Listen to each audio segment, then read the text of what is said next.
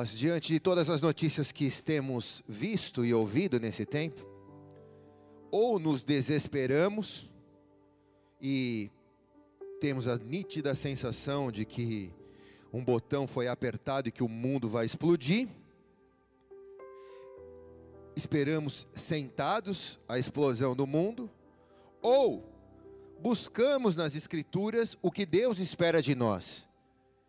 E graças ao Espírito Santo, nós estamos aqui na casa dele, ou aí em sua casa, na presença dele, buscando quais são as direções que ele tem para nós nesse tempo, amém, amados? Então, antes de começarmos, eu quero desde já repreender todo o desespero, todo o pânico, toda a depressão, toda angústia, em nome de Jesus, que saia dos seus corações, dos vossos corações, para que nunca mais retornem, em nome de Jesus. Quem concorda diz amém e amém. Deus tem controle de todas as coisas. Sendo assim, eu quero te convidar aí em Apocalipse capítulo 12. Nós temos que ter muito equilíbrio para falarmos dos últimos acontecimentos da terra. Temos que ser pessoas inteligentes, pessoas que não ficam especulando ou gerando questões interpretativas.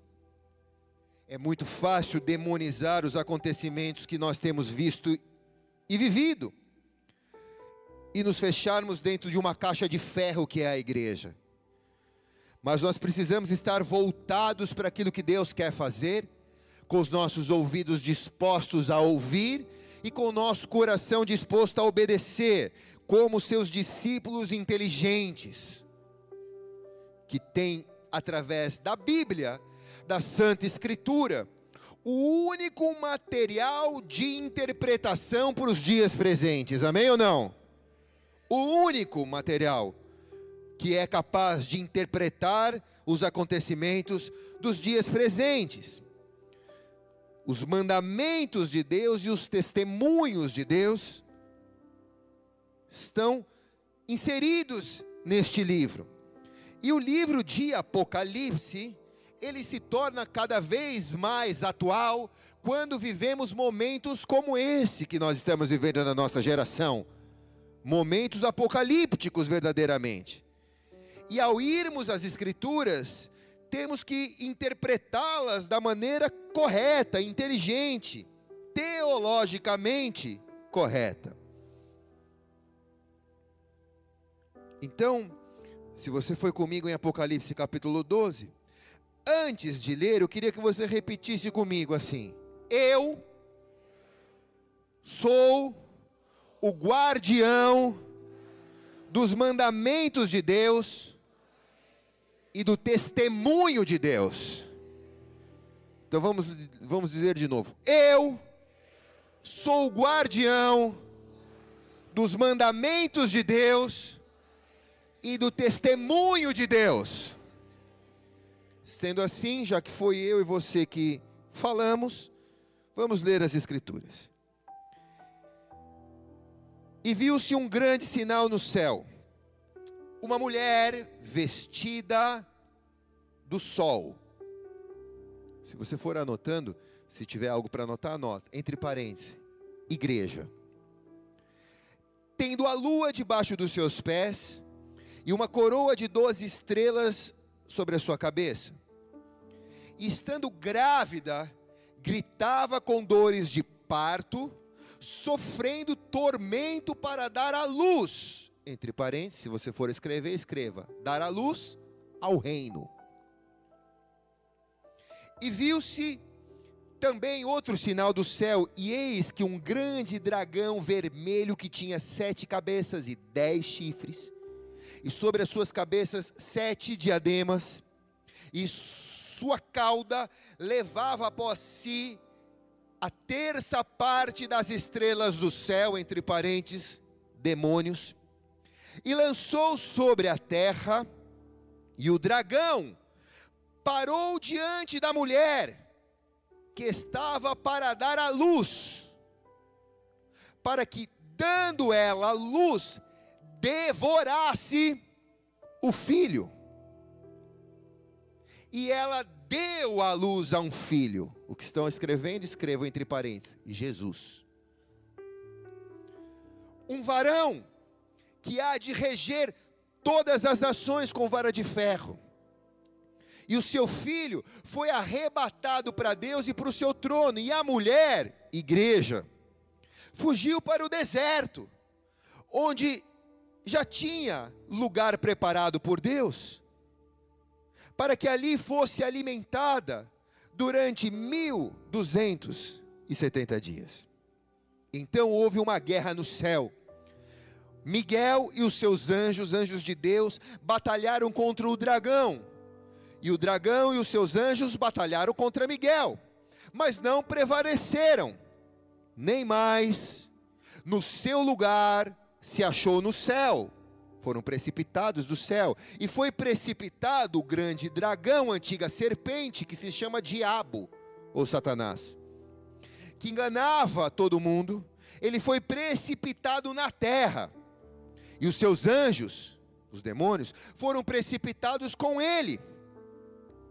E ouviu uma grande voz no céu que dizia: Agora é chegada a salvação e o poder e o reino do nosso Deus e a autoridade do seu Cristo, porque já foi lançado para fora o acusador dos vossos irmãos, o qual diante do nosso Deus acusava dia e noite. E eles venceram pelo sangue do Cordeiro e pela palavra de testemunho, e não amaram as suas vidas até a morte. Versículo 12. Pelo que alegrai-vos, ó céus, e vós que neles habitais. Mas ai da terra e do mar. Presta atenção, porque o diabo desceu até vós com grande ira, sabendo que resta pouco tempo para ele. Quando o dragão se viu precipitado na terra, ele perseguiu a mulher, igreja, entre parênteses, igreja. Ele perseguiu a igreja que dera a luz a um filho varão, Jesus. E foram dadas à mulher duas grandes asas como asas de águia, o Espírito Santo, para que voassem para o deserto, ao seu lugar onde ela seria sustentada por um tempo e em tempos e metade de tempo, fora da vista da serpente.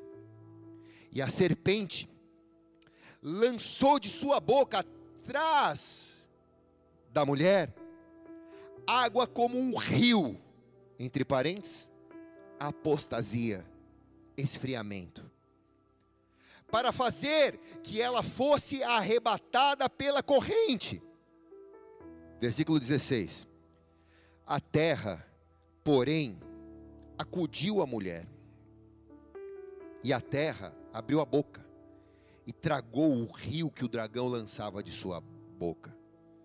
E o dragão irou-se contra a mulher e foi fazer guerra aos demais filhos dela, entre parênteses, cristãos. Os que guardam os mandamentos de Deus e os que mantêm o testemunho de Jesus, quer dizer, eu e você. E o dragão parou sobre a areia do mar, entre parentes, nações. Quem está aqui diz amém. Irmãos, parece difícil demais a gente entender Apocalipse, mas põe a mão sobre a palavra e fecha os teus olhos. Pai, embora pareça difícil, torna fácil isso agora, na revelação do Teu Espírito Santo, porque nós não estamos sentados esperando o mundo acabar nós queremos reagir de acordo com a Sua vontade, levantar e marchar. Por isso, fala aos teus filhos, às tuas filhas nessa noite, eu me esvazio de mim, porque nada tenho a dar. O Senhor sabe que eu também vim aqui em busca desta palavra rema em nome de Jesus. Quem concorda diz amém. E amém. Se é para ele, faz melhor. Se é para mim, não precisa nem aplaudir.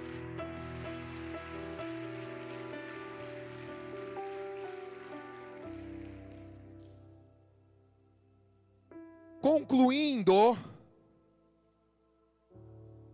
concluindo o texto, vai. Concluindo o texto.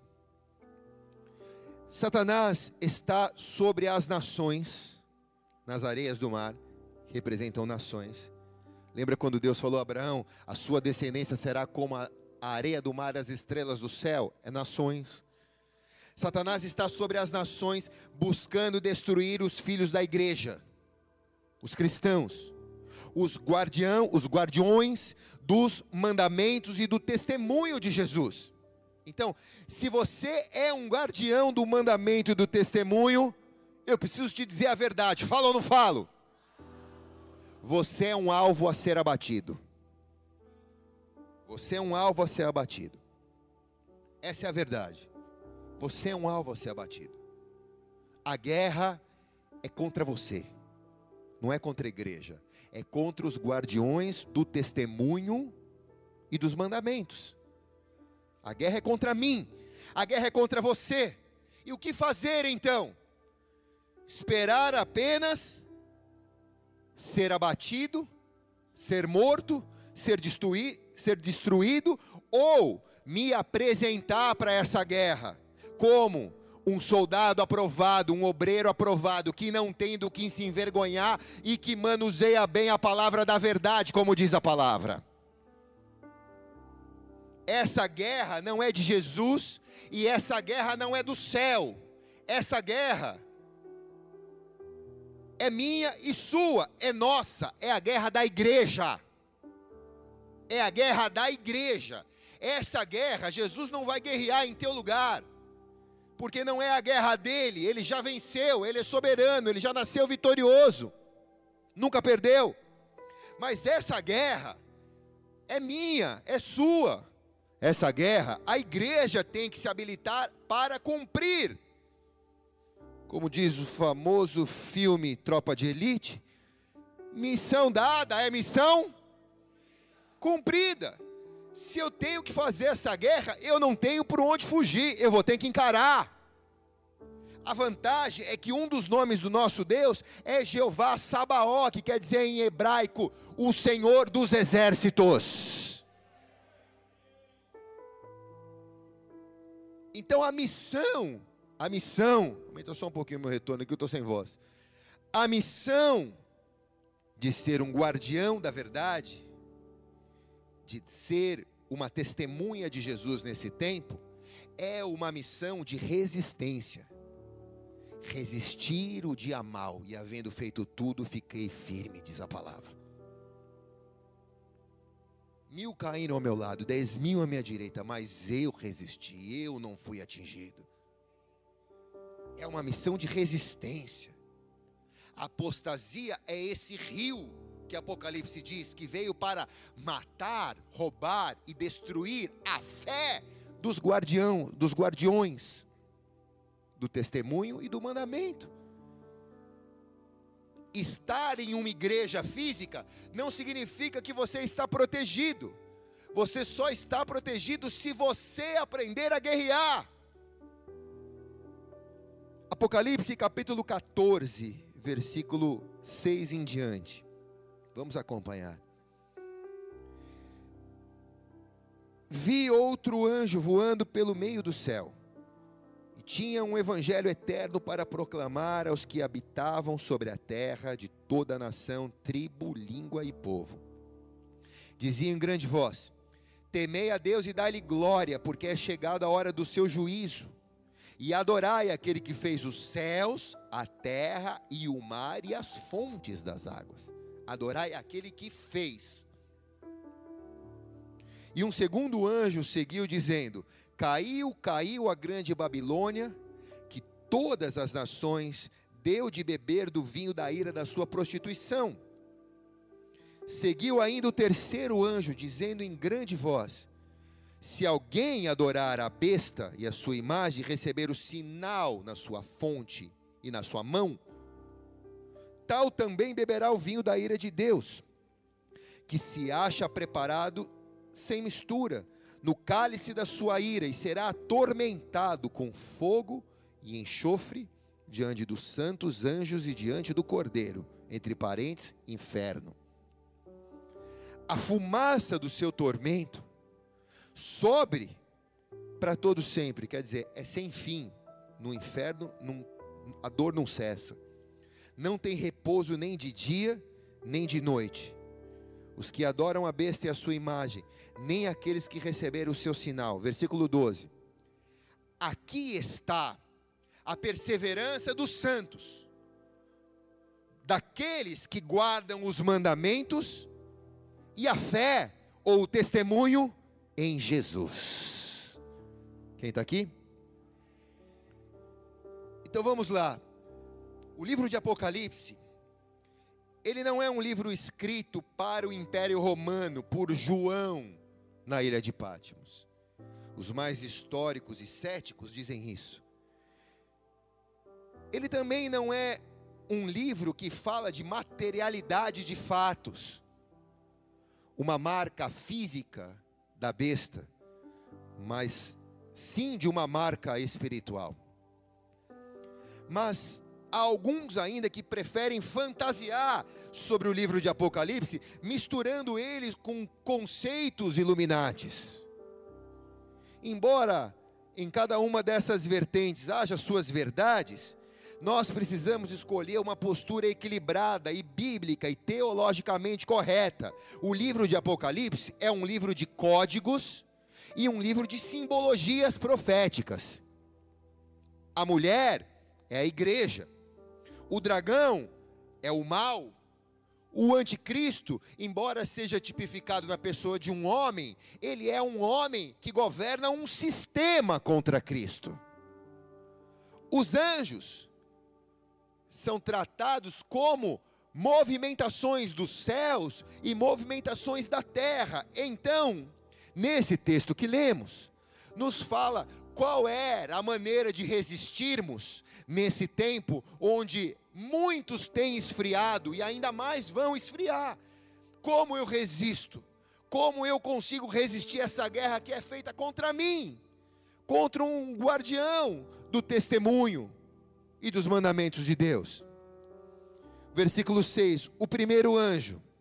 Vi outro anjo pelo meio do céu que tinha um evangelho eterno para proclamar aos habitantes da terra, a toda a nação, a tribo, língua e povo, dizendo em grande voz: Temei a Deus e dai-lhe glória, porque é chegada a hora do seu juízo, e adorai aquele que fez o céu, a terra e o mar, e as fontes das águas quem está aqui diz amém. Anjo, no grego aqui, fala-se de pessoas. Então, são movimentos da terra, feito pelos anjos da igreja, que são pessoas, no livro de Apocalipse, João escreve, ao anjo da igreja de Éfeso. Não era um anjinho da igreja de Éfeso, era o pastor da igreja de Éfeso.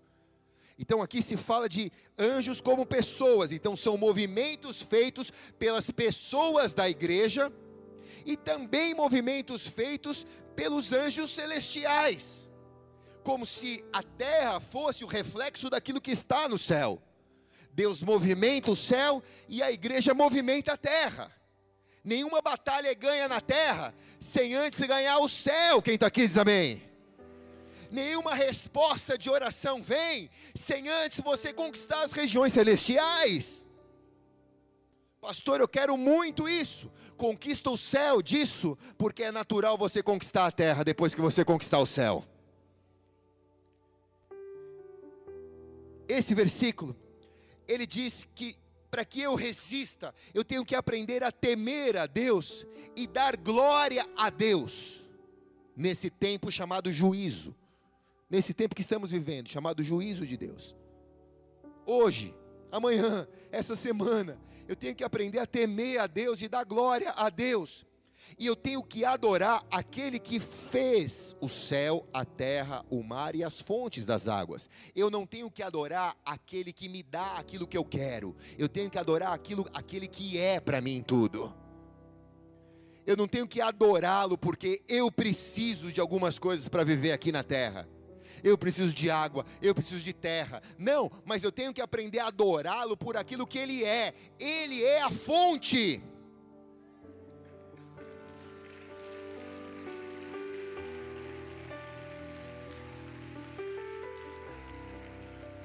João está escrevendo o livro de Apocalipse, capítulo 12, 14, todo Apocalipse, confinado na ilha de Patmos como prisioneiro numa cadeia. Ele tem visões e ele não consegue escrever o que ele está vendo, então ele escreve isso, são códigos. Isso daqui são códigos. Ele está falando de um tempo que ele também chama de juízo. Olha só, quem está quem tá me ouvindo aqui, diga amém, cara. Ele está falando de um tempo que a Bíblia chama de juízo de Deus. E quais são as características desse tempo? As características desse tempo é que ele viu o evangelho eterno sendo proclamado sobre todas as nações, tribos, línguas, povos, sobre toda a terra, como um anjo voando no céu. Quem está aqui? Ele está falando de um tempo onde o evangelho será proclamado sobre toda a terra com a facilidade de um anjo voando no céu. Ele está falando do ano de 2020, 21, 22, 23, que com um clique de internet você prega o evangelho para o mundo inteiro, como um anjo voando no céu. Ele está falando em um tempo onde não há restrições ou barreiras para o evangelho entrar nas nações, nem nas comunistas. Isso remete ao tempo que nós estamos vivendo. Isso se remete ao fácil, o fácil deslocamento da igreja sobre a face da terra. Isso fala do deslocamento da palavra de Deus com facilidade sobre a face da terra. Isso fala da abertura de governos. Isso fala da mensagem levada a milhões de pessoas, assim como os anjos se movem pelo céu, a igreja se move pela terra. Então imagina no céu João enxergando uma corrida de anjos sobre as nações, sobre a face da terra, e na terra, uma corrida da igreja correndo sobre as nações, sobre a face da terra, pregando o evangelho a todo povo, a toda raça, a toda tribo, a toda nação. Se é para Jesus, faz melhor.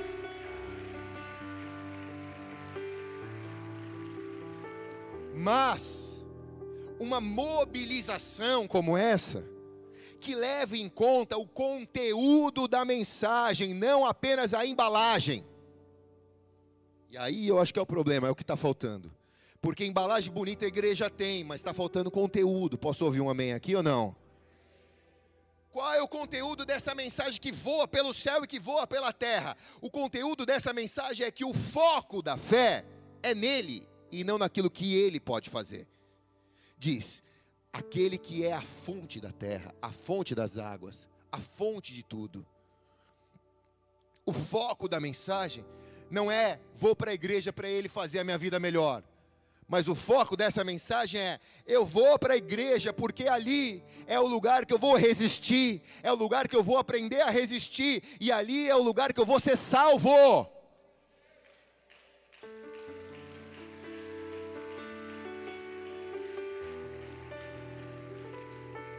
Segundo anjo, diga segundo anjo. Versículo 8: Um segundo anjo o seguiu, dizendo: Caiu, caiu a grande Babilônia que todas as nações Deus de beber do vinho da sua ira, da sua prostituição. Essa segunda mensagem, ela chega como forma de punição, como forma de denúncia. Porque falsos sistemas religiosos têm rejeitado a luz da mensagem do primeiro anjo tem, tem re, rejeitado o conteúdo da mensagem do primeiro anjo. Isso tem levado ao, o mundo a viver uma deslealdade a Deus.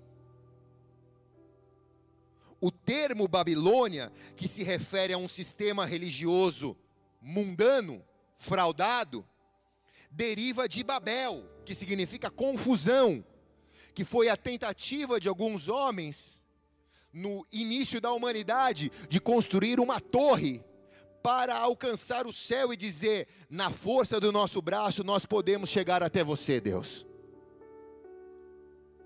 E Deus confundiu a língua deles e Babel passou a se chamar confusão. Então, Babilônia não é apenas uma cidade governada por Nabucodonosor.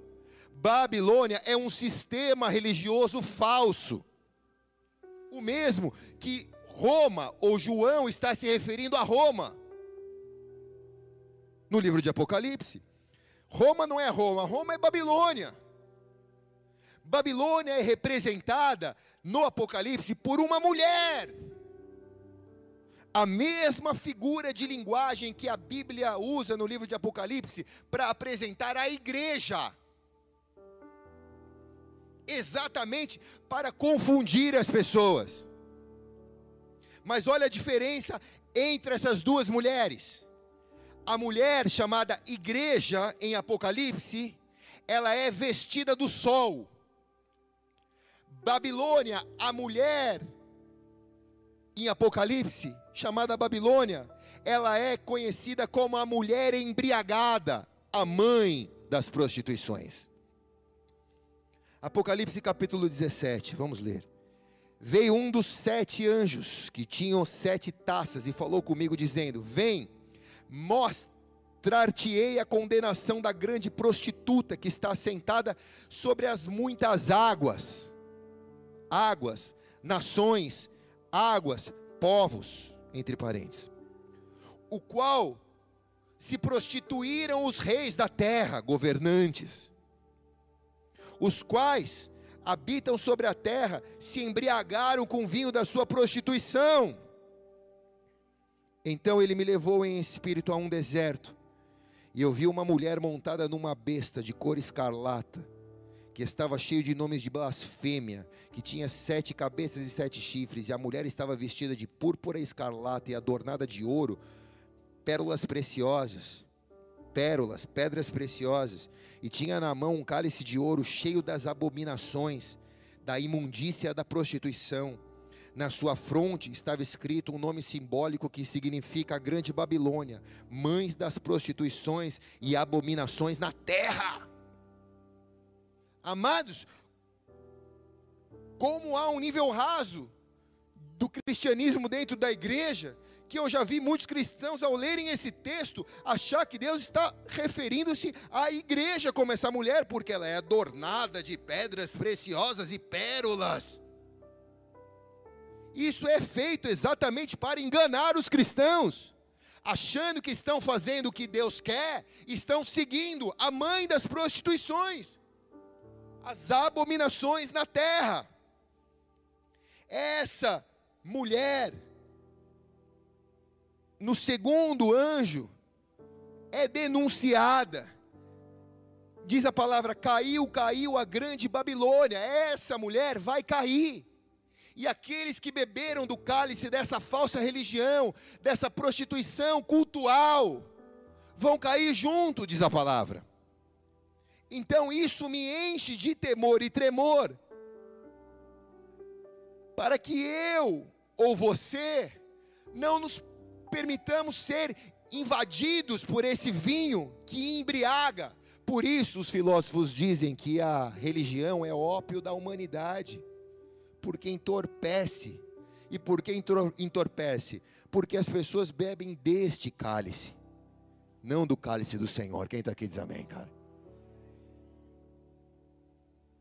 O terceiro anjo, diga terceiro anjo. E seguiu ainda o terceiro anjo, dizendo em grande voz: se alguém adorar a besta e a sua imagem, receber o sinal na fronte e na sua mão. Então olhe para cá. Tirando todas as coisas especulativas, eu quero que você olhe de uma maneira revela, reveladora para a Bíblia. Não figurativa, mas reveladora para a Bíblia. Isso não se trata de um chip ou de uma marca 666 na testa ou na mão das pessoas. Mas isso se trata, o que o anjo está dizendo, no final dos dias, como hoje estamos vivendo, uma guerra de marcas, uma guerra de carimbos.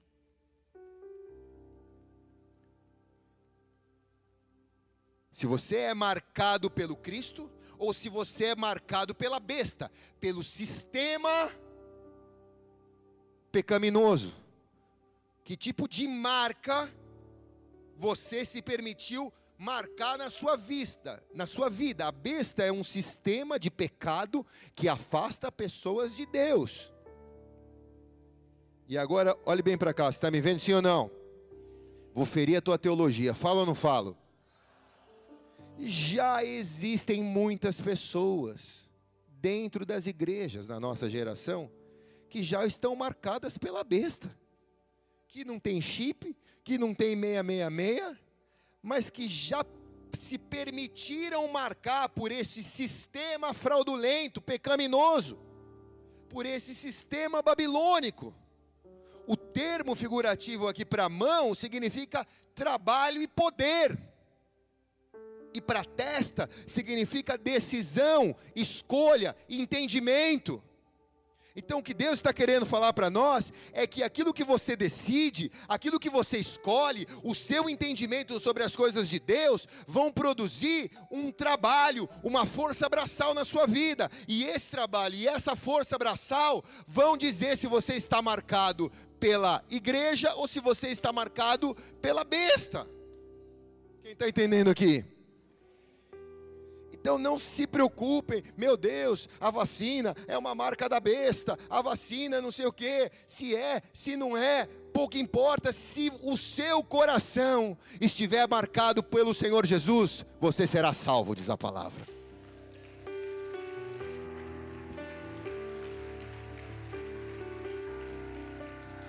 Isso significa então exercer o poder de escolha a favor de Deus e não da besta. Olhe bem para cá, lá em Gênesis, cara, Deus está fazendo todas as coisas. Ele cria o homem, ele cria a mulher, ele cria o jardim. E ele coloca no meio do jardim a árvore do conhecimento do bem e do mal e proíbe. Cara, não seria mais fácil, sabendo que o homem podia cair, que a mulher podia cair, porque era uma árvore proibida, não potar a árvore? Não seria, não parece mais inteligente? Meu Deus, então a gente vai controlar de tal maneira que a gente tira a árvore, então o homem e a mulher nunca vão pecar. Mas Deus não fez robôs, Deus fez filhos. Ele coloca a árvore e ele proíbe colocar a mão na árvore para ensinar Adão e Eva qual era a marca que eles iam querer escolher sobre eles. Qual é a marca, Adão? Qual é a marca, Eva, que você vai escolher? Eu poderia cortar essa raiz para você não pecar, mas eu deixo ela aqui na tua frente para que você escolha se você quer pecar ou se você não quer pecar, qual é a marca que vai estar sobre você. Deus quis dizer para o homem: você não é um robô programado para fazer as minhas vontades. Eu te dei as suas próprias vontades. E eu deixo você escolher o que você quer. Quem está aqui? É mais difícil assim, irmãos, mas Deus é Deus. As suas escolhas vão dizer o seu futuro. Acho que quando ele fez a árvore, ele disse para Adão e para Eva: ó, não toque, não coma, não chegue perto. Porque se você comer e beber, você vai ser marcado pelo pecado, da desobediência, da iniquidade. E o seu futuro não será bom. Se Deus contasse qual era o futuro para Adão, o futuro para Eva, eu tenho certeza que eles pensariam duas vezes antes de fazer o que era errado. Mas o problema é que Deus não contou o futuro. O problema é que Deus só disse: aquilo que você decidir vai ser que nem uma marca na tua vida.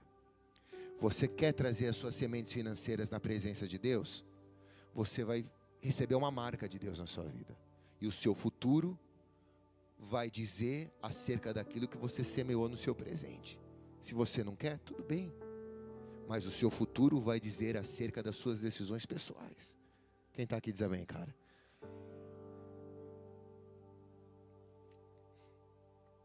Estou terminando, amados. Podia falar uma um pouco melhor. Estou terminando. Você vai ter que falar uma bem alto que eu vou ter que ouvir lá em Belo Horizonte, tá bom? Todos os acontecimentos são sinais de que esse processo está sendo acelerado à última potência. Tudo que estamos vivendo hoje são sinais de que esse processo está sendo acelerado à última potência são, é um sinal claro de que o inimigo tem pressa de agir para te destruir. Ele não está brincando, você é um alvo iminente. Ele não está brincando em derrubar a tua fé, em te tirar da presença de Deus. O inimigo tem pressa em agir. Por que ele tem pressa em agir? Porque ele sabe que se ele demorar para agir, você vai agir. Porque a igreja também tem pressa para agir. Porque a igreja nesses dias precisa acordar do sono da religião e começar a se levantar e agir para que nós não sejamos abatidos pelas trevas, pela Babilônia, pela besta, mas para que nós possamos ser luz no meio das trevas.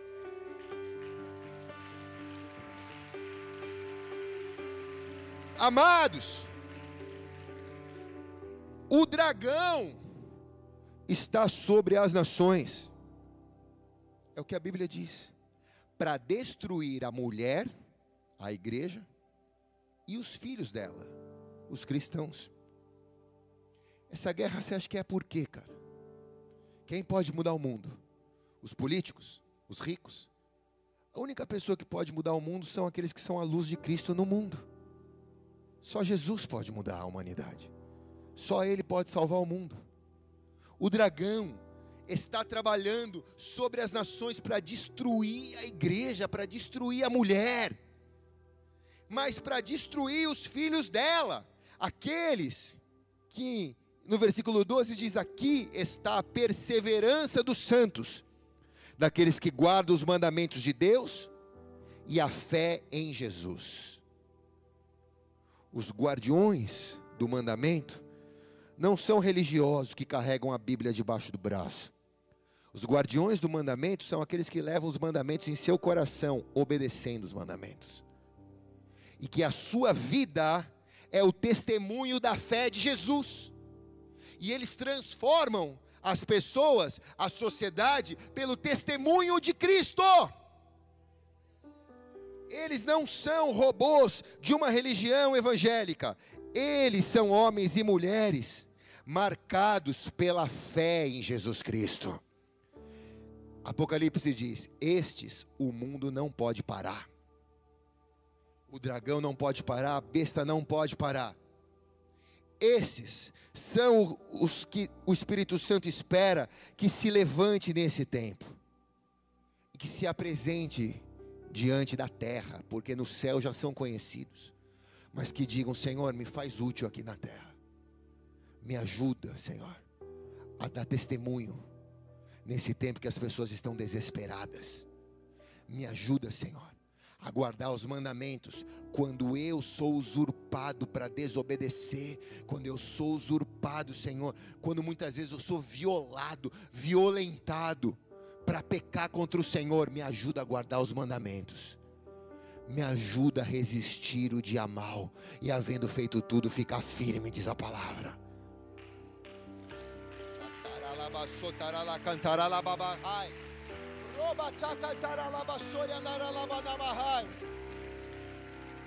Feche seus olhos por um instante, recline a sua cabeça em seu lugar.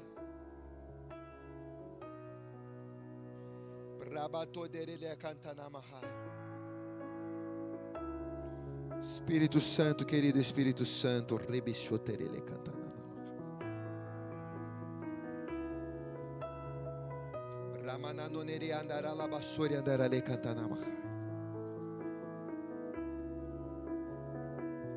Se você quer aprender a resistir nesses dias, vai se colocando de pé, vai levantando as suas mãos aos céus. Vai pedindo isso ao Senhor. Senhor, eu estou me levantando como um exército. Levanto as minhas mãos como um exército.